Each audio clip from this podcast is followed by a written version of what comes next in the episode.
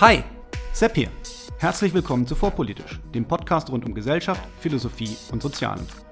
Hier bekommt ihr Shorts zu aktuellen Themen aus einem frischen Blickwinkel serviert.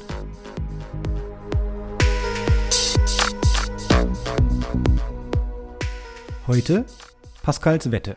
Welcher Pascal? Worum wettet er? Und geht seine Wette auf? Das heutige Thema kommt eigentlich aus der Religionsphilosophie. Und mit diesem historischen Hintergrund werde ich auch gleich beginnen. Das Thema ist aber auch deshalb von Interesse, weil es über die Religionsphilosophie hinaus einer Denkfigur entspricht, auf die man sich gerne einlässt, die aber ein logischer Fehlschluss ist.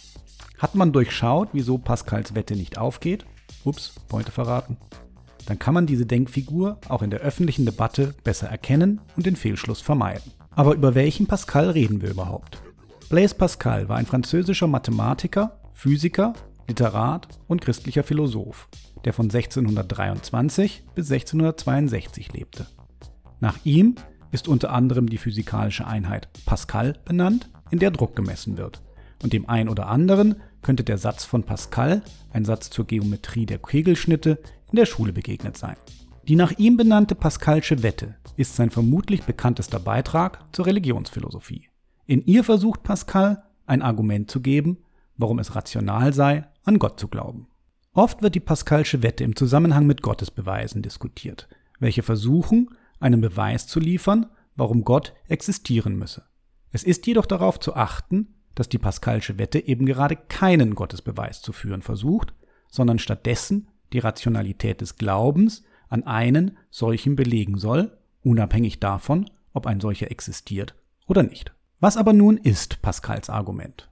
Pascal argumentiert, gewissermaßen in einer frühen Form der Spieltheorie, dass wir uns die verschiedenen Möglichkeiten an Kombinationen zwischen Glauben und Unglauben bezogen auf die möglichen Resultate anschauen müssten.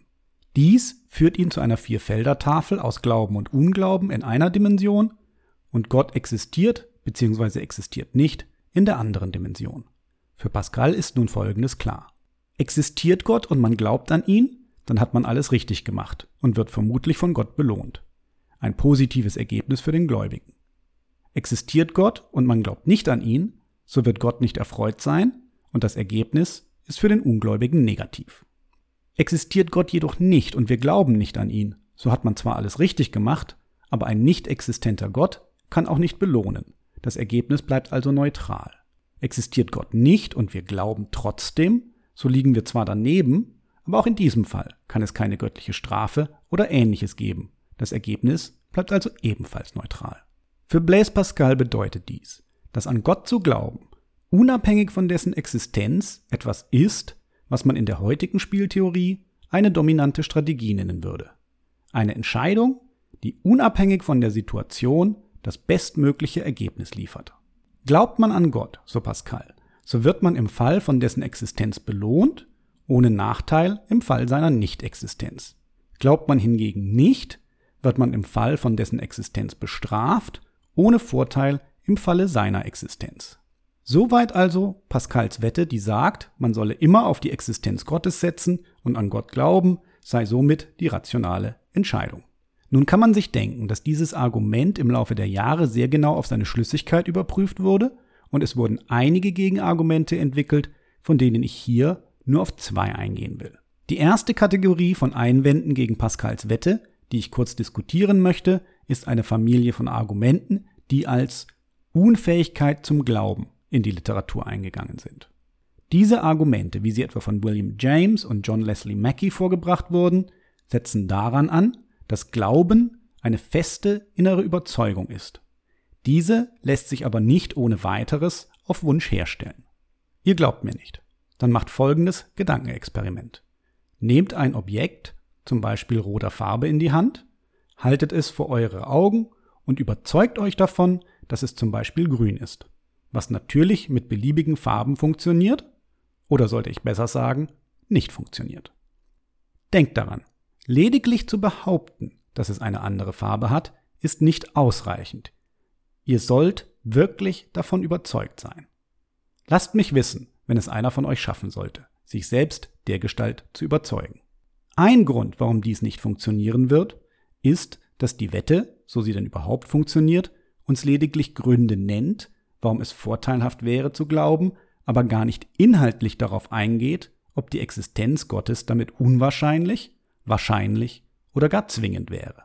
Während ich diese Einwände für grundsätzlich zutreffend halte, gibt es jedoch eine andere Gruppe von Einwänden, die ich für noch interessanter halte, da sie auch in einem weiteren Kontext beachtenswert sind.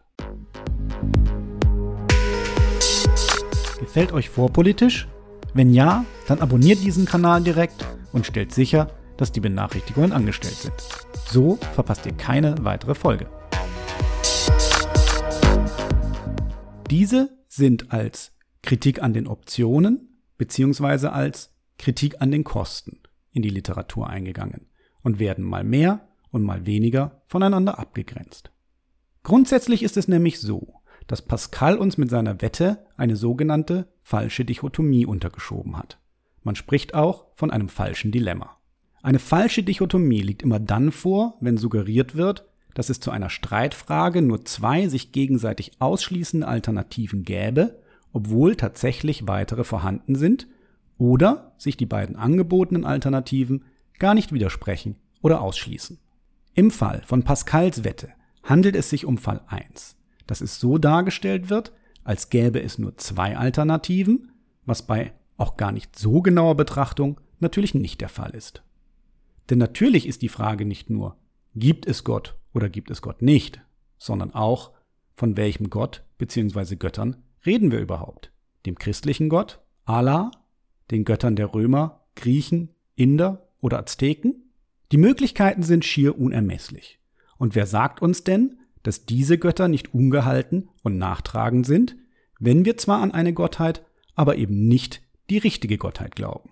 Sollten wir uns also in jeder Debatte, in der wir vor die Wahl A oder B gestellt werden, fragen, ob wir denn wirklich zwischen A oder B entscheiden müssen oder ob es eventuell noch C, D oder E als Antwortmöglichkeiten gäbe, so ist die Kritik an den Kosten ein weiterer Punkt, den ich etwas vertiefen will. Pascals Wette fußt maßgeblich darauf, dass sie deshalb aufgeht, weil wir im Fall der Nichtexistenz Gottes keinerlei Konsequenzen zu befürchten hatten. Die Ergebnisse der Nichtexistenz Gottes waren stets neutral. Zu gewinnen oder verlieren gab es je etwas, sobald Gott existierte. Wie zuvor schon gesehen, kann es im Fall der Existenz einer potenziell nachtragenden Gottheit jedoch durchaus zu Kosten kommen.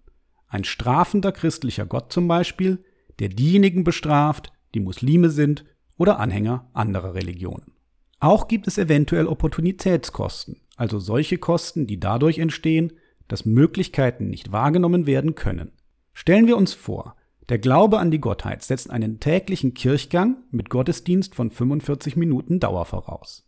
Diese Zeit stünde nun nicht zur Verfügung, um etwas anderes damit zu tun, und sei es nur die Zeit einfach zu genießen. Der protospieltheoretische Ansatz, den Pascal hier versucht, unterschlägt also einen Teil der Kostenseite. Banker, die ihr Geld primär mit der Ausgabe von Krediten verdienen, also sogenannte Commercial Banker im Gegensatz zu Investmentbankern, wissen, dass Kreditausfälle der größte Kostenpunkt einer Commercial Bank sind. Diese Kosten im Risikomanagement im Griff zu haben, ist der wichtigste Punkt, wenn man erfolgreich eine Geschäftsbank betreiben will. Nun ist aber auch klar, wie man Kreditverluste ganz einfach auf Null drücken kann, indem man einfach keine Kredite vergibt. Keine Kredite, keine Kreditausfälle. Das wäre jedoch schlechtes Risikomanagement, weil keine Kredite hieße auch keine Zinsen. Ja eigentlich keine Bank. Risikomanagement muss also immer die Einnahme- und die Ausgabeseite im Blick behalten. Und auch in der politischen Diskussion ist darauf zu achten. Wenn immer nur Vorteile betont werden, und es scheinbar keine Nachteile gibt, dann sollte man stets hinterfragen, ob es tatsächlich keine Nachteile gibt oder ob diese übersehen oder gar verschwiegen werden. Im Englischen gibt es den schönen Spruch There is no such thing as a free lunch, der verdeutlichen soll, dass immer irgendwer für politische Maßnahmen zahlt. Politisch ist es deshalb klug zu überlegen, wer dieser jemand ist und was es ihn am Ende kosten wird. In diesem Sinne hoffe ich, dass wir Pascal nicht auf den Leim gehen und unsere Wetten gewinnen.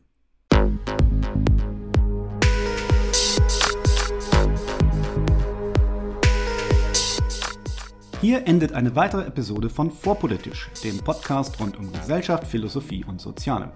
Vielen Dank für eure Zeit. Und wenn es euch gefallen hat, hört beim nächsten Mal wieder zu und vor allem teilt den Link zu diesem Kanal auf Facebook, Twitter und wo ihr sonst noch unterwegs seid. Warum nicht jetzt sofort? Ich bin Sepp, macht's gut und bis zum nächsten Mal.